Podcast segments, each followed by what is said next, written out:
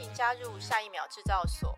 往未来的火箭就要出发喽！各位旅客，请系上安全带，我们准备启动。嗨，大家好，你现在收听的是下一秒制造所第九集，我是主持人杨淑玲 Ann。之前有听过本节目的听众朋友，可能对我不陌生。我在第一集是受访来宾。然后前几集我是以共同主持人身份和大家在线上见面，今天我要来挑战个人主持这个任务。我的好搭档 Jennifer 本集不会在节目中出现，将由我担当重责大任，请大家多多指教哦。就在不久前，十月十九日，我们 XRA 协会，就是台湾实境科技创新发展协会，在西门红楼举办下一秒制造所。XR 元宇宙世代创新创意论坛，我们邀请很多专家来畅谈元宇宙、XR 趋势和应用。王新仁老师也是当时的 speaker 之一，他谈的是乘风而起的 NFT 新浪潮。不过因为那一天演讲时间太短，大家都感觉意犹未尽，所以呢，我就打铁趁热哈，利用这个 podcast 来访问王新仁老师。我个人对于 NFT 这个主题是非常的这个期待。好，现在就让我们大家一起前进 NFT 币圈大世界。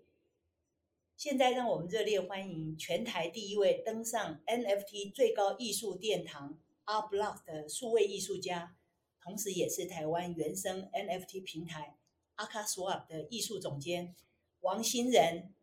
阿乱老师。Hello，大家好，我是艺术家王新仁阿乱。那很开心今天能够参加下一秒制造所这个节目。谢谢阿乱老师。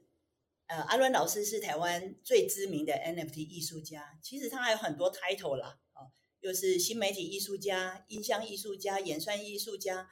两度荣获国内数位艺术节首奖的艺术家，被媒体朋友更是称呼为一夜致富的艺术家，还也是阿 AkaSwap 的创办人。所以这么多的这个丰功伟业啊，只是阿乱老师的一小部分，所以还是让阿乱老师来自我介绍一下吧。大家好，那首先因为很多朋友都很好奇为什么我叫阿乱，然后那趁这个机会来证明一下好了。应该是大学的时候啦，就某一次就是课堂作业的时候，就是大家做了三四天就没睡觉，因为那是念艺术设计科系嘛，常常有这种事情发生。那因为没有睡觉，所以早上要发表的时候精神不是很好。啊，就有一个老师，外聘的老师来学校参访的时候，看到我的东西，他说：“哎，这个东西是谁做的？”老师其实是很好奇啦，哈。那我说：“啊，乱做的。”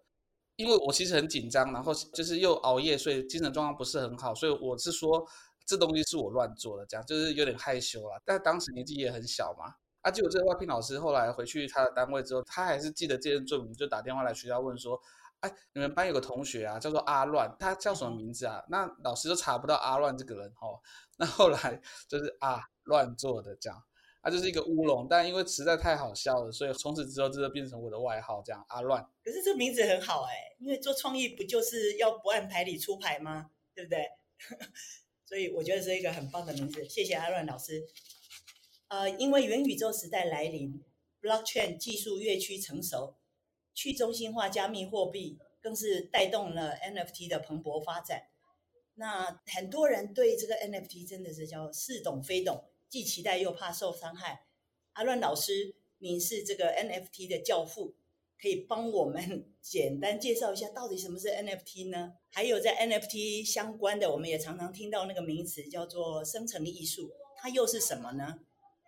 阿乱老师，好哦。那如果我们要讨论什么是 NFT 的话，首先要知道什么是 FT，就是 Fungible Token，那其实就是加密货币啦。加密货币大概是在二零零八的时候，中本聪提出那个比特币白皮书，到后来，然后慢慢的这样推行所产生的一个影响全世界的新兴的一种数位货币理念。NFT 大概是在二零一六年的时候所提出的概念。它的概念在于说，如果加密货币它是同值的，例如假设淑玲姐有一千块的这个加密货币，我这边有一千块的加密货币，那我们都是比特币。那我的比特币如果转了一块钱给淑玲姐，那淑玲姐会变成一千零一块。那淑玲姐有办法从她的钱包里面分辨说哪一块是我的，哪一块是她原本的吗？其实是没有办法分辨的，因为它叫同质化代币。就像你的一百块的钱到了银行，银行在还你一百块的时候，你不会知道银行还你的是不是原本那一百块。那同时之间呢，有一种新的技术，就是叫做所谓的 Non-Fungible Token NFT。它做了什么事情呢？在它就很像是那个你在一张钞票上面把上写上了名字，然后写上名字之后呢，这张钞票呢，虽然说它还是那个一百块，可是如果我是 Andy Warhol 的话，我在上面签上我的名字之后，那 Andy Warhol 的这张钞票就会完全的与众的不同。那这也是我们去辨别非同质化的代币的一种最重要的一个特征。Andy Warhol 这个故事告诉我们了，他当时做这个实验的时候，也让这个钞票产生了新的意义跟价值。所以这是 NFT，它之所以能够在这两年开始风行全球，包含台湾很重要的过程。它让一个本来的数位资料都能够被赋予意义，这样任何一种数位资料都能够被赋予意义。不过，如果本来的数位资料就是没有意义的东西，那它还是属于没有价值的事物。它只是把它赋予了所谓的铸造的时间、谁持有、交易给谁，或者是它的版税等相关资料。那至于我们刚刚讨论到说什么是生成式艺术呢？很多人都说了，生成式艺术很可能是在目前在 NFT 上面。唯一哈诞生的原生于此的所谓的艺术种类，生成式艺术，它其实很像是假设我们邀请了一个艺术家写了一段程式码，那这段程式码很可能是放在区块链上面，但是因为区块链的每一笔的交易的特质，它是所谓的 transaction，就是呃每一笔交易都有产生出来的 hash 码，生成式艺术家。可以将这个与众不同哈，就不可能有任何重叠可能性的这个 hash 码，把它拿成当成数学程式码的种子，然后回到它原本的写的这个程式架构里面，当成它的最重要的触发点。我们就可以想象，好像是上帝哦，上帝给了风哦，给了云，给了土，给了水，然后他把这些东西都撮合在一起。可是呢，到底从哪里开始呢？不知道。也许这个 hash 就可以 trigger 这个上帝给的呃这些东西，然后重新生成。那之所以有趣的地方在于说，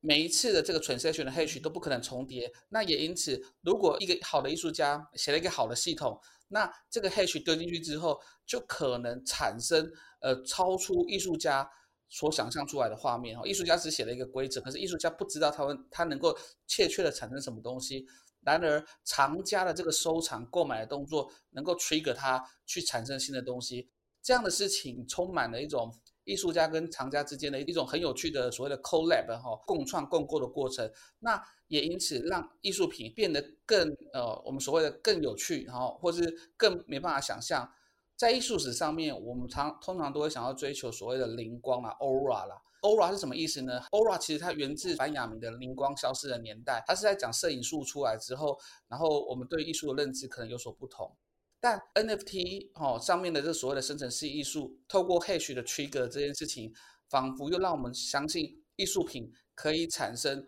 独一无二的有趣的特质性。那这件事情就好像是我们不可能让达文西再重新画一幅蒙娜丽莎的微笑，因为过去就已经过去了。生成式艺术也是一样，当这个东西被 Trigger 过后。它所产生出来的东西也没办法重复了，那也因此，我们所谓的艺术史上面的那个那些灵魂唯一性哦，就也因此而产生。这也是为什么生成式艺术在整个 NFT 历史上面，或者在整个 NFT 的市场上面，成为一种最有趣，然后最被重视的一个，不管是艺术方面的欣赏，或者是投资上面的重要标的，都是因此而诞生的。哇，阿乱老师真的谢谢。所以 NFT 本身。它就是非同质化的代币，它本身就是一个独特的、唯一的、有意义的东西。但是呢，生成艺术呢，又经过这整个等于说 transaction 每次 transaction 产生的这个 trigger 这个码，这个 hash 的 trigger 码，跟藏家都会影响它最后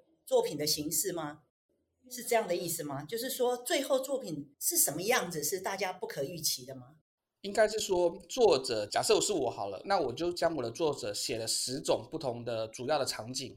每个场景可能有独特的物件，就像是我今天要建构一个世界，那这个世界可能是在火星上面，在土星上面，在水星上面，我不知道。那土星上面有没有房子？有没有有没有山川？有没有河流？有没有风？有没有云？有非常非常多的变数。艺术家当他写了这么多变数进去这里面的时候呢，他可能约莫可以猜得到。他的世界里面很可能一开始必须从火星、土星、水星上面找一个星球开始发展。而至于发展成什么样，艺术家不知道，厂家不知道。因为当越来越多变数产生在里面当中，那艺术品所产生出来的可能性就越大。但同时之间有一个东西也出来了，因为有这么多的变数，很可能造成艺术品它的质地哈，或是它的 quality。没办法符合艺术家的需求，所以有另外一个新的名词出来，叫做驯服随机。艺术家透过不停的迭代，然后去控制程式码，然后将程式码必须能够将每一次的 output 输出都能够维持一定的 quality。那这时候，它对于乱数的筛选，那 filter，然后以及调变，就成为了一种新的显学。就是艺术家不可能让藏家，当藏家 trigger 之后，就没有任何规则的去产生出。作品，艺术家还是会给他一个框架，给他一个氛围。我们可以想象成是，今天我们走到一个迷雾当中，那迷雾当中可能远方有一只怪物，但我们不知道是什么怪物。可是我们永远都知道，那一团森林里面的迷雾可能是潮湿的，可能是朦胧的。那对于这样的描述，它可能是明亮的、干净的之外，因为它永远会绑架在这个所谓的氛围里面。那这个氛围其实就是生成式艺术家所在意的事情，他们做出了一个氛围，那这个氛围是不会超出这个氛围之外的。可是迷雾当中的怪物是什么，我们不知道。在过往很多年之前，我也常常在跟跟别人讲创作的时候，我引述了一个名言，叫做 “Logic sometimes makes monster”，就是逻辑有时候会制造怪物。我认为生成式艺术就有一个很重要的表征，生成式艺术家都期待。做出一个超出自己想象中的事物，哇！所以就是说，这个是有点等于对未来不可知嘛，哈，所以应该会引起大家更大的这个好奇心或感兴趣了。呃，那 NFT 呢？呃，有很多必要条件，包括智能合约啦、社群啦。这个智能合约到底又是什么呢？呃，智能合约啊，很像是一个，我们如果以人为举例好了，人诞生的时候一定会有双方的爸妈是谁嘛？那它诞生的地点在哪里嘛？以及它诞生的国家对于该国的国民的一些限制，例如在台湾的话，我们要当兵，我要当兵当多久啊？我的时候要当兵两年，那一年十个月，然后或者是说，那你可能一定要接受呃十年一贯教育之类的一些关于这个国民他诞生时候所产生的义务跟福利。智能合约也是哈，假设我今天要产生一个 non-fungible token 哦，就是非同质化代币。我写了一个智能合约，我告诉他说：好，假设这个东西啊卖出去的时候，我会拿到十五帕 royalty，我就已经把这个 token 的所谓的出生地、哈来由以及它的这个赋能都已经写在这里面。这也确保了让这个 token 当它不停的转手交易以及被买卖的时候，我们永远都知道谁是一开始的哦 minter，谁谁铸造了它，那谁是一开始的 creator，谁铸造了它。那最终它被交易到哪里？那甚至是有没有可能这个 token 它是由多个共同的创作者所使用的？它有 collab 的使用者，那这些东西就是所谓的智能合约的特性。这一个 token 一开始到底有哪些功能？那最近有一个很新的显学哈，是我我跟唐峰部长我们一起在做的一个新的专案，在呃数发部所做的一个新的专案当中，我们就做了一个很有趣的事情哈，我们做了一个灵魂绑定的 NFT。灵魂绑定的 NFT，顾名思义就是说，我们将这个 token 啊，当它发给持有者之后，持有者就没有办法将这个 token 做任何的转移，那也没办法拿去买卖，也因此这个 token 永远都活在持有者的钱包，因为没有办法转移，更没有办法买卖，它就不会有商业上的价值。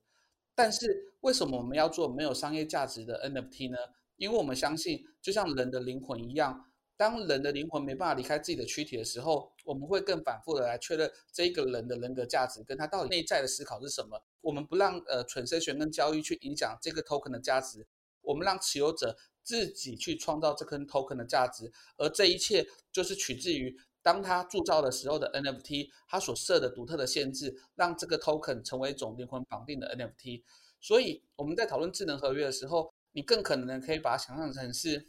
它就是区块链上面的一个自动机器人、自动工厂。那每一个商品要出工厂的时候，它都必须要经过机器人的独特加工。那这个商品就会成为这个，或者是商品，或是艺术品，或任何东西，就会成为这个机器人所绑定的样貌。这也可以确保任何人在行使使用它的时候，都能够受到公平的对待。这一切是早在区块链还没出来之前都是办不到的哈。那也因此，我们才有办法让 NFT 在现在成为是一个可以被思考价值跟价格的东西的原因，在于说，全世界的人都可以透过智能合约来确认这一个数位资料的归属权。如果我们没办法确认归属权的情况底下，那么所有东西就是没有办法可以去恒定它的价值跟价格，因为任何人都可以持有，任何人都可以宣告他是创作者。那这也正是智能合约的威力哦，之厉害、之可怕、之前瞻、之未来，我们之所以相信它的地方。哇，听起来真的是真的是太厉害了。不过如果撇开这一个，就是说非商业化的，因为 NFT 去年开始爆红嘛，所以在商业化里面，这个智能合约，就是说一开始设定这个智能合约里面有把这些，比如创作者或者。藏家或者将来转卖，所有将来要分润的机制都写在这个合约里面了吗？是这个意思吗？嗯，如如杨老师所说的，就就是这样。那安伦老师再请教一下哈，其实，在 NFT 你还没进入之前，你本身就是一个非常厉害的艺术家了。那我请问你，为什么会进入 NFT 市场呢？还有一夜致富的这个滋味如何呢？可不可以跟我们分享一下？好，那。我会进入 NFT，其实都来自于该怎么说，好朋友的真心哦，真心帮忙这样。我有很多币圈的好朋友啦，那他们都知道我是数位艺术的创作者，所以他们当他们发现呃区块链是一个新的媒体的时候，那身为一个新媒体的创作者，如果区块链是一种新媒体，那么是否应该在上面产生一些有趣的艺术作品，然后来让自己的作品可以有各种新的面向？我当时一直有在思考这件事情，不过我也没办法，呃，下一步的原因是因为我还没有找到一个好的出发点，可以将作品建构在区块链上面。不过当就是我去二零二一七月上了这个平台 Arblock，他在二零二零十一月开始想出了一个有趣的规则，能够将呃生成式艺术跟 NFT 绑定之后呢，我就变得很有兴趣，所以对我来说，我加入区块链、加入 NFT 的点，源自于生成式艺术可以在上面找到自己的一席之地，而有别于 JPG 型的 NFT 或者是音乐类型的 NFT，我是被所谓的生成式艺术型的 NFT 所引导进来的哈。那这一切其实都源自于就是所谓的那个先驱者，他们看到了远见，然后把我带入门，所以我也非常非常感谢当时引我入门的这些人，所以到现在哈，我也是。就是拿起了这个什么指挥棒，或是拿起了这个号角，换我开始鼓吹大家，让大家知道他真的能够改变，呃，很多我们现在没办法达到的事情哈。他甚至可以创造全新的经济模型哈，让更多的年轻的创作者，当他进入 NFT 的市场的同时，他可以不受到过往的所谓的以画廊为主体的这种行销模式。任何一个年轻的艺术家都可以透过这种呃 NFT 的方式自行铸造作品，然后直接去对接 Web 三的全球市场。那这也让艺术家，当他没有画廊经济的时候，他必须要更更自主的哈，更努力的去拓展自己的人脉。这也造成了一个很有趣的现象。我认为这是我目前所观测到的，年轻艺术家比起过往这十年更想要出圈，更想要往国际走，因为他们都知道台湾的原生的艺术市场没有办法支撑这么多他们的作品，但是全世界有六十七十亿人口，那。这么多人口底下，它的整个经济市场会变得更扩大。那也因此，这就是 NFT 之所以为什么我要投入进来，然后要做的原因，是因为它的确可以让一个数位艺术的创作者，或者是原生的 Fine Art 艺术的创作者，在找到正确方法之后，它可以跟整个全球的国际的市场对接，然后找到自己的一席之地、生存之道。哎，首先没有一夜致富啦哈。虽然链上面的数据看起来蛮可怕的哈，就是看起来好像哇，好像链上面就是曾经有交易这么多数值哈，应该是这样说。其实 NFT 的市场分成一级市场的买卖跟二级市场的买卖。那二级市场的买卖，呃，艺术家只会拿到一些呃微薄的 royalty。所以当你的作品如果在二级市场上面受到全球市场的拥戴的时候，那么它的交易记录可能看起来很可观，但它只有部分哈，或者少部分会回到创作者的身上。那再来是所谓的一夜致富。如果你要说是我是心灵上的一夜致富，那肯定是真的，因为这件事情让我对人生充满了不同的想象哈。那对我自己的做事的方法也产生了非常大的不同。但是如果你要说呃生活上哈，真实世界里面上的财力的一夜致富，那我不认为这是真的哈，因为。加密货币，呃，在台湾的现行法规是，当你要将加密货币兑现的时候，那国家这时候会来跟你收税，因为就很像是你的股票哈，你的股票在还没有卖掉之前，国家不会跟你收税，不算是你真正的所得。加密货币目前法规也是，也因此，那如果我是一个加密货币的长期的持有者，甚至是是一种所谓的信念者，那所谓的信念者是什么意思呢？一颗比特币就是一颗比特币，一颗以太坊就是一颗以太坊，一颗 Tesos 货币就是一颗 Tesos 货币。没有要将加密货币兑现成法币的同时，那么我在真实世界的里面的身份一如过往，还是那一个很一般的艺术家，很一般的年轻人。可是我可能可以通过我的这些加密货币，在网络上面开始收藏一些艺术家，那他就永远活在区块链上面了。那如果哪一天我们的区块链可以跟真实世界等价的时候，也许这些事情才会有不一样的转换。不过在此之前，我觉得我还是当时的那个我，这样我从来都没有变。了解，所以不管是真正已经落袋的财富自由，还是心灵自由啊，总而言之，我觉得阿乱老师真的在 NFT 的这个领域里面，已经算是最知名哈，大家也非常的这个敬佩的哈。但是呢，大家可能都不知道，其实你在进入 NFT 的这个领域之前，其实你本身就是一个很扎实的一个艺术家，你的功夫底子非常的好。我记得我听过你演讲，讲过你的。过去十年的艺术家的这个 working holiday 啊，我只是觉得蛮感动，可以跟我们讲一下你当时生活是怎么样的？什么叫 working holiday？因为少子化的关系，目前现有的大学老师通常都不会再增聘了。那以目前的台湾的整体的高等教育的世界里面，新的老师是越来越难能够进入哈。那也因此，以艺术家为主体的生活之道哈，通常就是到学校当老师。那又如同我刚刚的前言，其实新老师是不太容易进去的。所以过往十年内，我就在各大专院校当流浪教师哈。我在清华教过，我在北艺大教过，然后我在北科大教过，以及各式各样的大学我都教过。那我也在各大美术馆教过哦，长时间去参加艺术季啊，北美馆我也教过，国美馆真是多不胜数，几百场都有可能。当代馆就是我这十年内其实就在整个台湾到处跑来跑去哦，哪边有工作坊我就去。那或者是有时候我就会回到设计公司哈，或者是回到一些呃帮忙处理大型公共艺术的公司去做一些主管职或者是总监职。那当这些东西都对我来说都是工作，所以当我这些工作结束之后呢，或者是可能口袋中还剩一点点钱的时候，我就会回来哈从事艺术生涯。那对我来说，艺术生涯其实就是写日记啊。没有任何艺术家会觉得写日记可以赚得到钱，但是很多人觉得日记一定要写。啊，对我来说就是哈，创作对我来说就是一个你非得要做的事情，你不做你就是全身发痒。那也因此，每当我可能赚到了生活费，我就又回头去写日记，回头去创作。这样的生活在我过往十年内大概发生了大概三四次，就是可能两三年工作，然后一年去做艺术，两三年回头工作又去做艺术。但是 NFT 的出现让我切切的感受到，也许这一切可以被改变。这一切可以让我回头来认真做艺术的同时，它也有可能可以谋生。至少在我的目前生命经验中，它是办得到的。哇，所以真的是你过去十年，其实工作就是为了支撑你能够继续创作。所以我们说十年磨一剑啊，哈，深蹲蹲了好久，所以绝对不是一夕爆红啊。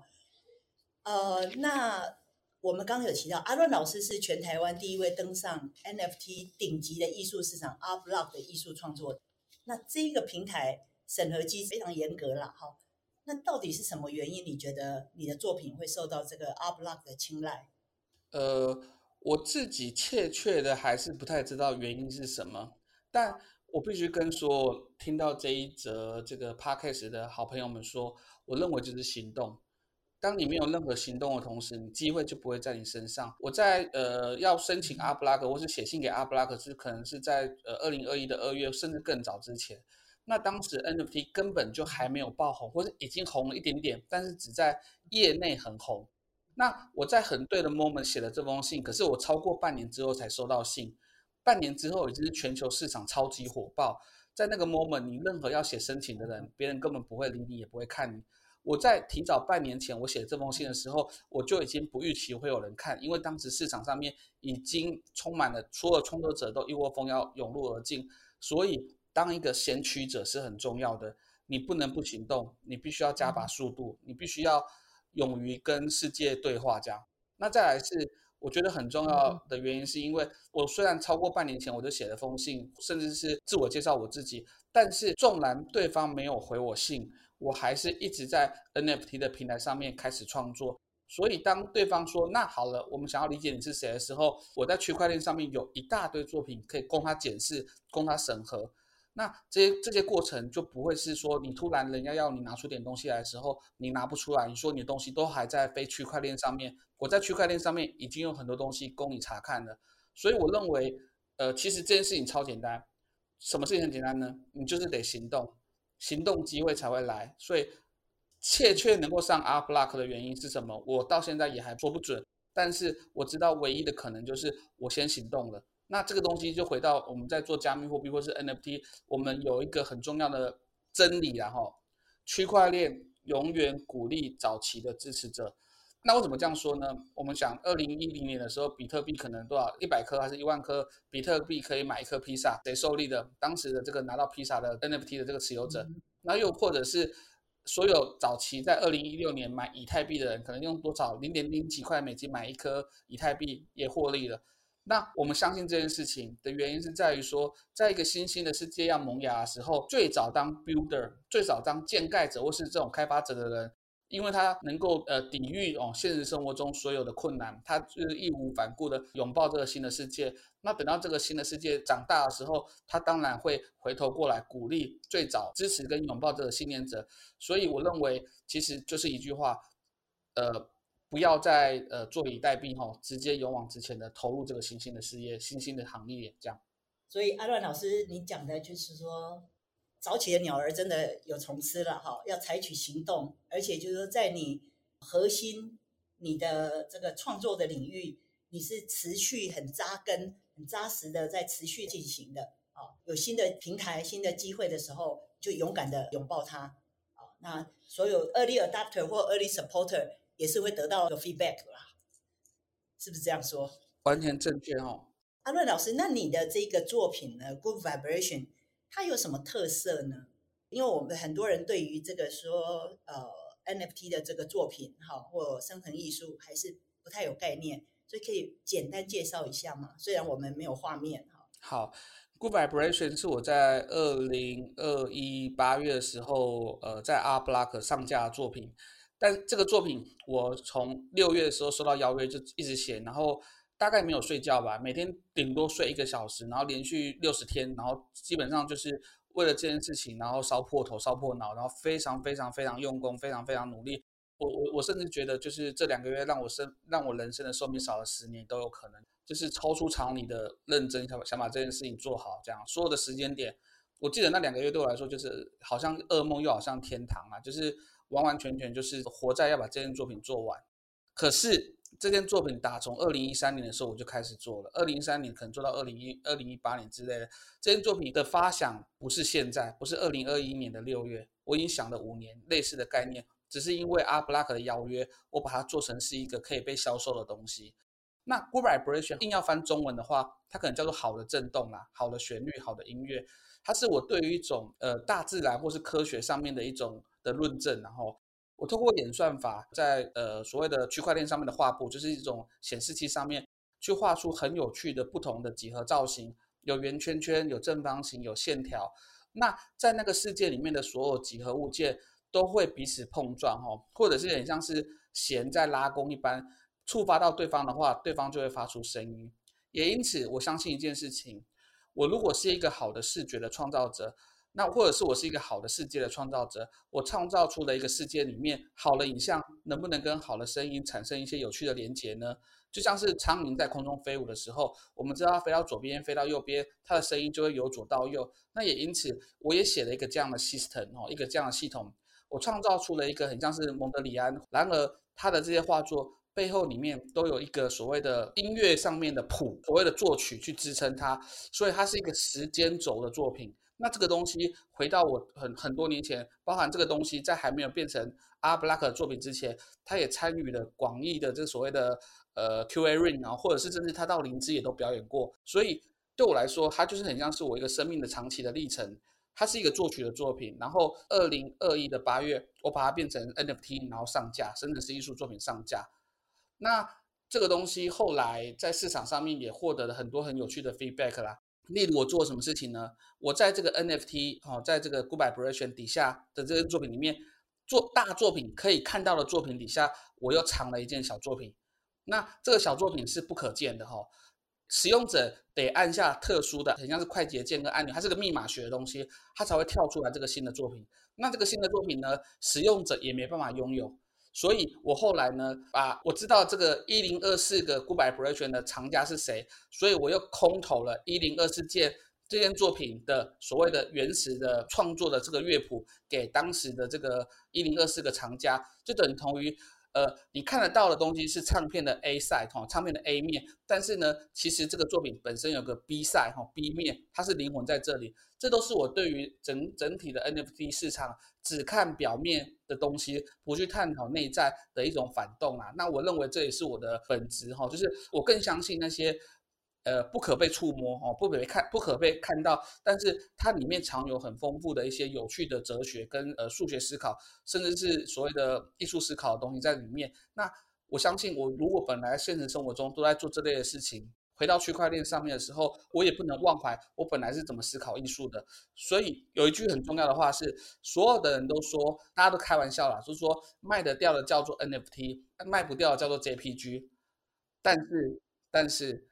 我从头哦，从 NFT 的创作，从的说的生来，我可能创造了两三三四千以上件的作品，没有一件作品是 JPG，它每一件作品都带有我对于这件作品的深刻的反省跟思考。那我觉得市场上面这样的这样的指责是有点不公平的。它可能有部分的所谓的 profile picture 的商品是以这种方式来做所谓的会员证、行使会员证，但是对我们艺术家来说，它就是艺术家所产生的艺术作品。它上面所承载的也不是一张 JPG，它可能是一个 application 应用程式，甚至它就是一个密码学，然后带有指标、带有意义的艺术作品。哇，这个作品真的听起来是蛮有趣的，然后也是真的是蛮有深度的哈。这个是呃阿乱老师用生命历程深刻反省以后，加了很多的这个思想在里面的一个作品，真是不可思议耶！一个作品等于是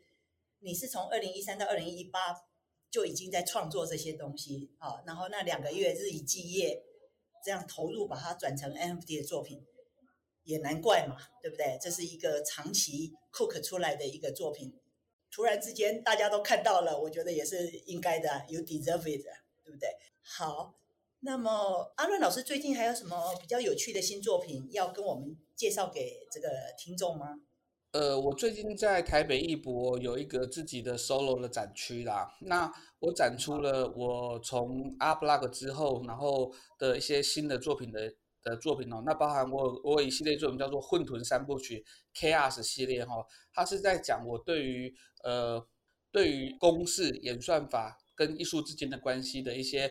三个不同的面向的思考，那呃，是我真的觉得是现阶段而言，对于我对数位数的一种反思，是我我自己很喜欢这一系列作品。那以及我前阵子最新的作品，它叫做透纳光。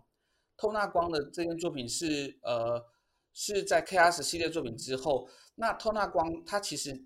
我所呼应的其实就是威廉透纳，就是英国最重要，甚至是影响了整个印象派最重要的艺术家透纳 Toner 哈。那为什么我会去做一个？表述哦，透纳的这个光对于光对于颜色思考的一个作品呢，去去去跟它做呼应呢的原因，是因为我们如果觉得印象派到现在都还在影响当代艺术哈，它对于光的想象，对于形体那些的描写，那对于这种打破于这这种一定得写实的这种概念，影响了人类这么久，那么我认为当时触发所谓的呃印象派产生的 Toner 这个人更为重要哈。那也因此，在 NFT 艺术发展到现在的同时，我认为我们必须要去反复的验证这一切事情。所以我回头去，呃，我自己以前是画水彩的啦哈，所以我回头去找寻我自己最喜欢的艺术家，然后我去呃反省我自己如何去跟这个时代对话。所以透纳是在一八六零年左右，那对应到现在将近两百年，这是我对于一个呃，如果演算艺术哈。或者生成式艺术是今年为它的所谓的爆发的年的话，那么我希望透过透纳光这个作品去回应整个 NFT 的发展，那这是我自己献给我自己的一个很重要的一个里程碑，这样。所以听得出来，老师其实是因为是学这个艺术的吧，所以对于艺术的这个历史啦，或者这个呃流派或者思想，哈，是有非常非常的这个了解，哈，所以向这个托纳致敬啊，呃，忠于自己对艺术的这种信仰，我觉得是一个很重要，也是你创作的一个我觉得很不一样的地方啦。那老师，我们刚谈了很多，这个就是 NFT，有很多的这个艺年轻艺术家想要进来，或者很多的买家、藏家想要进来，对他们会有一些呃什么样的一个建议呢？我觉得多半现在冲进场买 NFT 的人，坦白说都是以投资为第一目的。那以投资为第一目的，并没有任何的不好。可是多数的人可能会受到市场的鼓动，然后买了一些他根本自己也不觉得不喜欢，或者是不知道那是什么东西的人。所以其实不是只有现在，我一直在各个不同的社群媒体，或者是我受到的报章杂志，都会呼应想要进来买 NFT 的人，不要被市场鼓吹或鼓动，不要被那些所谓的就是增长了翻倍的利润所驱使你做这些行为。假设你不喜欢它，那么有一天它当它价格崩盘的时候，你看到它在你的这个加密钱包，你会恨得要命，然后你会觉得痛苦不堪，你会觉得你自己被割韭菜。我们必须要思考一件事情。如果现实生活中你不会做的事情，你不会拿一百万去买一只买一只小熊的话，那么为何你要拿一百万去买一只哦，就是呃 NFT 的熊？啊，但是如果在真实世界里面，你就是一个比较经济上面比较盈裕的人，你你愿意买一些奢侈品的话，那么你在 NFT 的世界里面，你买一些奢奢侈品也无可厚非。所以，我们所谓的那些所谓的割韭菜，那些所谓的泡沫。通常就是你对于你手中所持有的 NFT 表示不认同，你然后你觉得它的价值怎么会这么低？这都是很可惜的一件事情啊！我希望大家或听到这个节目的人，认真的去思考，你为什么要买这个东西？我很久之前就已经反复的跟在我受的媒体中就一定有反复的说，买你所喜欢的，买你所相信的，不要买别人告诉你的东西，这样。没有所谓的阿尔法，我们的阿尔法是讲说一些蓝筹股，没有所谓的蓝筹股，买你真心喜欢的，买你想要抖内给他的人。所以，当有些人想要买我的作品的时候，我就会说，你是真心喜欢我的作品吗？那你是你为什么要买？那那这是很重要的事情，因为艺术家不会跟你保证说他的这个作品的未来有多少增长，艺术家不干这种事情，这件事情是留在整个市场去判断。那你只有唯一只有真正喜欢我的作品的。的人，我才希望你购买，因为我们是一种等价的关系，这样，那这是很健全的。当这个关系真正的成立的同时，那整个市场才会是一个正常化的过程，而不会是一个很像是充满诈骗跟陷阱。但是你要思考，这些诈骗跟陷阱，正是因为非常多人追求利润的同时，脑子可能一股脑，然后破坏了他的思考，这是我很不乐见的行为，这样。的确，因为 NFT 去年市场爆红，然后今年就进入了熊市，所以有很多人就觉得说：“哎呀，这个被骗了，或者是什么被割韭菜这些哦。”不过我觉得老师真的讲的讲的很棒。就在真实的世界里面，我以前买艺术品，我也是一定是认同这个艺术家的思想，然后呢，买那艺术品，我觉得我为什么要买，是因为我真的是打从心里就是喜欢它，管它什么价钱，反正我持有它，我就。非常的呃，非常的怎么讲，就就觉得很珍惜嘛。好，它会带给我很多很多的共鸣啊。好，所以我觉得那个才是一个真的是健康化的一个市场啦。所以那个那对于这个这是买家常请请问一下阿乱老师，在现在的这个 NFT 的这个新兴市场里面，到底买家藏家有没有年轻化的倾那个倾向？还有就是说。艺术家应该都是普遍都是比较年轻的艺术家进来嘛，那藏家方面呢？呃，目前所观测到的藏家在加密 NFT 世界，通常都是原生的区块链的早期支持者。那也因此，很多那时候你说什么那个什么 BAYC 啊，然后或是 CryptoPunk 啦，卖那么高，你要回想哦，在二零一七年，一千颗以太币或者一百颗以太币，很可能就是一千美金或是一百美金而已，就这么低。所以呃。是因为加密货币的暴涨，才造就它的艺术品本身的价格飞涨。可是如果回到四年前，他的作品反而是非常的平易近人，或是非常的符合它的价值。这样，那这也因此，所以我会建议啦，哈，就是说，目前市场上面的收藏家还是以早期的加密货币的的持有者哈为主。所以说，呃，我认为现在是熊市，那价格也跌到了一个我觉得比较比较合理的状况，所以它反而是正好是你还没有入场者超级好的入场机会。如果加密货币永远都处在这么高的价格，那么后期的人他们很难进入这个市场。反而是因为它的价格崩跌之后，让这个整个市场产生了一个全新的公平的机会，让别人才能够呃合理的进入这个市场，跟这个社群产生一个正确的链接关系。所以目前的藏家，我觉得越来越多老一辈的藏家或是中生代的藏家开始进来，然后我认为这也会影响这整个市场。那我看到很多资金，然后基金，然后或者是一些创投纷纷在这个熊市的时候开始扎根。那我认为。这会帮助下一波牛市到来的时候，整个市场更为健全。所以这一最近的这个 Art Taipei 啊展览，你们弄了这个 Crypto Art Zone 实体的这个展区啊，我觉得应该对于这个中生代的藏家也好，或老一代的藏家，应该也是让他们有机会可以更认识这个加密货币、加密艺术这个领域吧。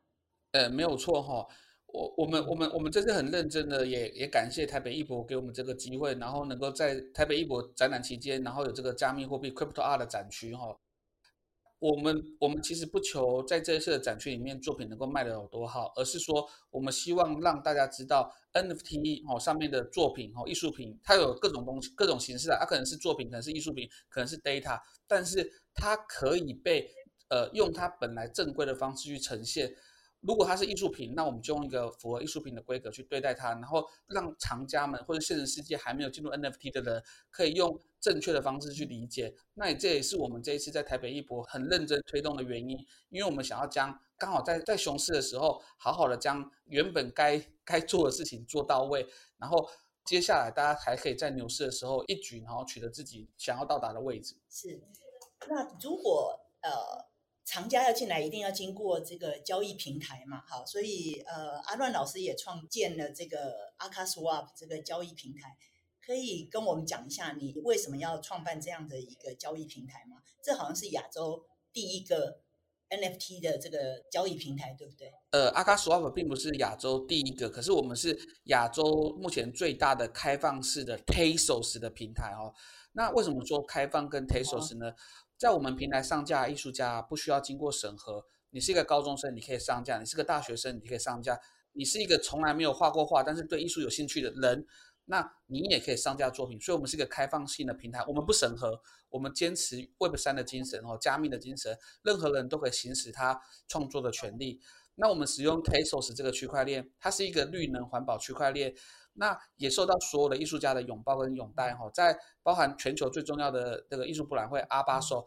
它也是使用 Tezos 的这个区块链。那么我们相信，就是呃，akaSwap 最重要的目的是它能够帮助整个亚太地区哈，包含台湾、包含香港、中国。我们最近跟印尼也接上线，所以我们我们的网站上面有印尼文。那我们想要帮助更多亚太地区的，不管是年轻的创作者，甚至是。博物馆、展览馆、美术馆将重要的文物以正确的规格，然后进入区块链的世界里面。我觉得这是我们一种使命啊。那我们 akaswa 的创办团队，我们衷心的相信，过往的学术、过往的艺术、过往的文化都有很重要的内容。那这些内容它会成为。哦，在区块链里面，同样也是一种很重要的内容。透过区块链技术，去让它产生一种新的链接，跟整个世界新的沟通，甚至是在区块链上面留下一个很重要的记录哦，或者是很重要的标的。在 akaSwap 上架作品未必要拿去买卖，但是它可以用正确的方式记载在区块链上面。那这也是我们很重要的目的啦。我自己以前是大学里面的老师嘛，那很多同学都问我说：“那老师，接下来艺术家生来，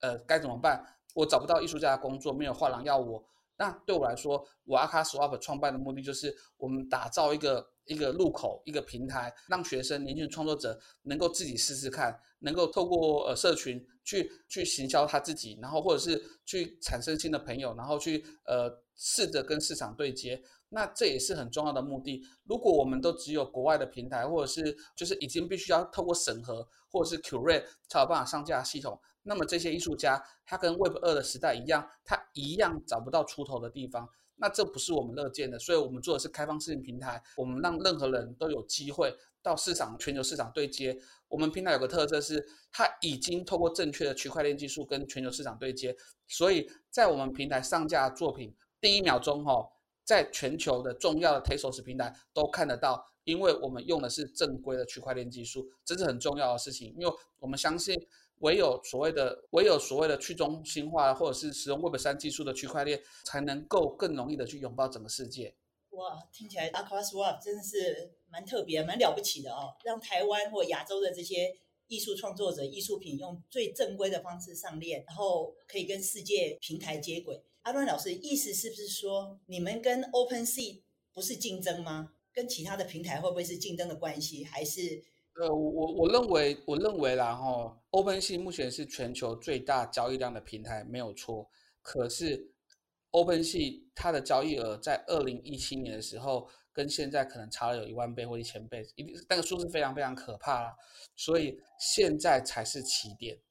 所以未来所有事情都有可能。现有的市场上面的领先者很难说他永远保持领先，那么我们对我们自己很乐观，这样，因为我认为任何一个新兴的事业，它必须要跟在地化的一些，包含美术馆啊，或者是相关的组织、政府取得一些合作跟联系，才有办法去推动。我我们我们衷心相信，区块链上面所产生的事物，它最终跟真实世界不可能不去对接，因为我们一定未来的人类一定是活在真实跟虚拟之间。那当当我们需要跟真实世界所对接的时候，那一个在地化或者是一个区域型的平台是相当的重要的。真的，这个越在地越国际哈，你要有自己的一些特色。不过就是说，你会在台湾创办一个 Aqua Swap 这样的一个呃交易平台，但是一般人通常要创造一个平台的时候，都会思考的就是说。台湾市场够大吗？可以撑得起一个交易平台吗？我不知道你有没有思考过这样的一个问题。然后我知道你们不审核，所以就是遵守这个去中心化这个样的一个理念。但是因为在国外的一些平台，好像大到一个程度，有时候它也会下架一些作品。那我们这边虽然是开放式，会不会有一天也会有这种看到这个不雅或怎么样的作品会下架呢？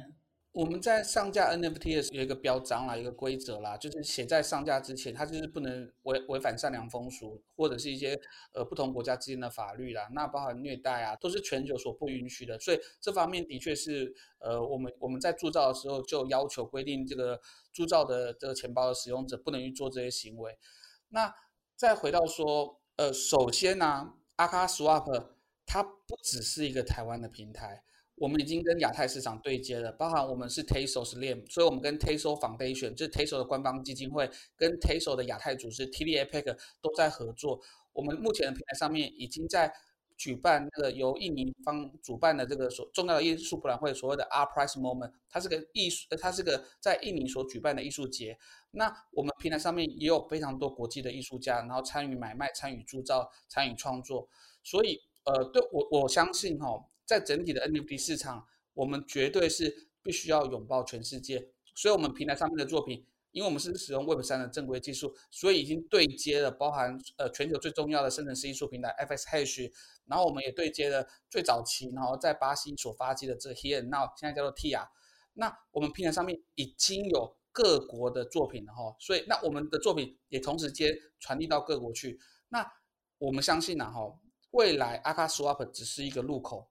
这个入口，像是任意门一样，可以让你到 Web 三。至于到 Web 三世世界之后，所有你想要去哪里探险，那是由钱包的持有者所决定的。那我们的入口就是做好一个把关的工作，让你的作品能够被呃所谓的智能合约所驱使跟驱动，然后能够收到正确的 royalty 跟所谓的 transaction 的相关的资料，这是我们所所所所所追求的。那这也是最重要一件事情啊。嗯，哇，很棒哎。所以，虽然 Aqua Swap 是我们台湾人所创建，但是它是一个入口，好，是一个任意门，让不管是艺术家或者收藏家就可以游刃有余，可以环游世界啦，对不对？我们是跟世界接轨的，真的是太棒了。呃，的确是哦。目前它我们完全跟世界接轨，所以我们已经有上面有三四个平台都已经在我们呃我们平台上面已经可以看到国际三四个最大的平台的作品，那这是很重要的一件事情，因为。你必须遵守 Web 三的精神。那在全球最重要的平台上面，也可以看到你的作品，那我们才可以产生双向的对话。好，呃，大家都知道说元宇宙的时代，其实现在元宇宙已经来临了啦。好，然后在元宇宙的这个世界里面，我们常说 XR 就是 AR、VR、MR 是元宇宙的入口。哦，这也是就是我们 XR 协会台湾实境科技创新发展协会的任务，就是协助企业 XR 赋能。然后 NFT 呢是元宇宙世界里的所有权状资产的一个保证。好。所以我相信元宇宙经济活动很重要的一环就是这个 NFT 嘛。所以老师怎么看这个元宇宙 XR NFT Blockchain 未来的发展呢？我认为这些事情、这些科技啊，短时间可能技术或者是相关的设备都还没有办法像现实 Web 二的世界这么的方便。那因为这些这个技术。正在如火如荼的发展当中，所以如果将这些现有的技术，包含它什么交易的速度啊，你要去拿去跟 Visa 比啊，或者是它安全性啊，或者怎么样跟本来的东西去对接或机制去对接，可能稍显不方便。可是它已经是必然会永远留在人类历史中的一件事，这不是我的我的我个人的武断的推估。包含 Google 前两天所推出来，它的它的服务已经可以接受加密货币，然后以及全球很多重要的平台，包含呃 Steam 游戏平台，之前前几年也是支持加密货币可以支付，所以这件事情一定是必然是哈，所以加密货币 NFT 区块链以百分之百会成为人类历史中的一部分。那 XR VR 则是 NFT 能够进去那个世界，成为内容的一个很重要的一个呃的的的 interface 一个界面。那么我相信。在未来技术更加发展的同时，包含可能可以裸眼 3D 啊，或者是你的你的你的 VR 头盔已经是 Retina 的解析度，不会头晕，然后很适合很适合携带。那么我相信，当这天来临的同时，那全球就再也回呃，应该不是说回不去了啦。就像我，但是说回不去也对。当智能手机这么发展到发展到如今的这个阶段的同时，我我很难相信有人一整天可以不看他的手机一下这样。因为它已经成为了很像是你的数位的肢体哈哦，你的你的意志哈，成为你的大脑的一部分。那人人类是不可能没有大脑的。那我相信当等到这些技术呃的发展更为成熟的同时，它一样会成为人人类生命中的的不可或缺。它就成为你的手，成为你的脑。那 NFT 成为脑哈，已经是进行式的过程。那么我们就只要让时间去证明它。是，的确是这样子，因为这两年来真的是各行各业都应用，不管是工业制造、教育、医疗，什么艺文啊、观光、建筑，什么东西都是真的，每个产业都已经在应用了。我相信随着这个相关科技的发展，不管是五 G 啦、Blockchain 啦、Data 啦，各方面的运算啦，这些的进展，一定速度会更快了啊。好。今天真的吸收了很多我自己原来也都不知道的知识哦，还有对这个阿乱老师很多的真理名言哦，我觉得真的是很棒哦，我被你圈粉了啦，因为我觉得你这个阿乱不是来乱的，是真的给带给我们很多正面创新的乱。哎，淑丽姐，我补充一下，阿乱啊，正符合我之前的作品 K R S，它就是混沌，混沌的意思就是说。在世界还没有未明的同时，一切都在发展，一切都有可能。它正是一种希望的表征，这样。是是，真的充满希望啊！所以我相信这个很多人跟我一样啊，都一样被你圈粉了哈。如果大家想要了解更多 NFT 相关资讯，或者是想要被圈粉的朋友，欢迎大家追踪阿乱老师的 Twitter 账号。你 Twitter 账号是什么名字？诶，我们可以我们可以附在呃 Podcast 的那个 information。好，OK，好，然后也欢迎大家多多关注你今天 AR 了没的 FB 跟 IG 粉丝页，并加入我们 XRA 台湾实境科技创新发展协会，让你走在科技最前线哦。我是主持人 Ann，我们下个 N 秒见，拜拜。阿乱老师，谢谢，谢谢楚玲姐，拜拜，感谢大家，好，拜拜。